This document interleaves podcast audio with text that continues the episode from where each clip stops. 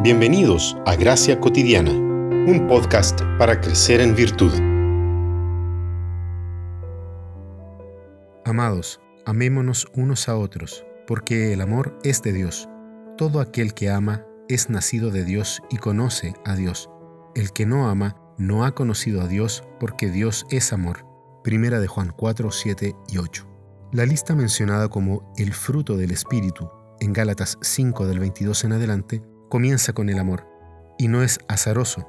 Si el amor verdadero proviene de Dios, como leímos en Primera de Juan 4:7, el amor verdadero es un divisor de aguas dentro de la iglesia.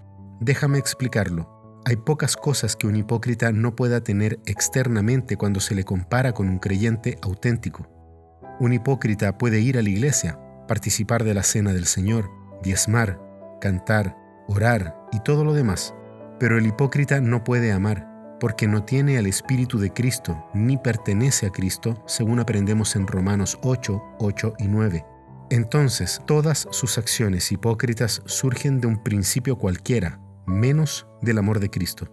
Las acciones que agradan a Dios son aquellas realizadas en el poder del Espíritu y en la fe. Nótese que digo en el poder del Espíritu, porque naturalmente no las vamos a querer hacer, es necesario haber nacido de nuevo para tener una fe que realice las acciones que agradan a Dios, ya que todo lo que no proviene de la fe es pecado, según Romanos 14, 23. La unión con Cristo nos da el derecho a poseer al Espíritu habitando en nosotros. De esta manera y de ninguna otra estamos en posición de agradar a Dios, Incluso con la horrible realidad del pecado presente en todo el pueblo de Dios, nuestra obediencia puede ser descrita como agradando en todo a Dios, según Colosenses 1:10. La vida cristiana está llena de contratiempos, decepciones, tropiezos, heridas. Sin embargo, eso no significa que el cristiano está derrotado. La realidad es que somos más que vencedores por causa del amor de Dios.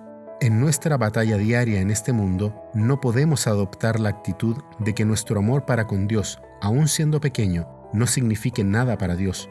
Por el contrario, por su gracia, nuestro amor imperfecto es de su agrado. ¿Por qué? Porque todo amor proviene de Él y todo amor debe dirigirse a Él. De otro modo, nuestros actos de obediencia no pueden agradar a Dios. Por eso Juan exhorta a los creyentes a amarse unos a otros porque el amor es de Dios y el que no ama no puede decir que conoce a Dios.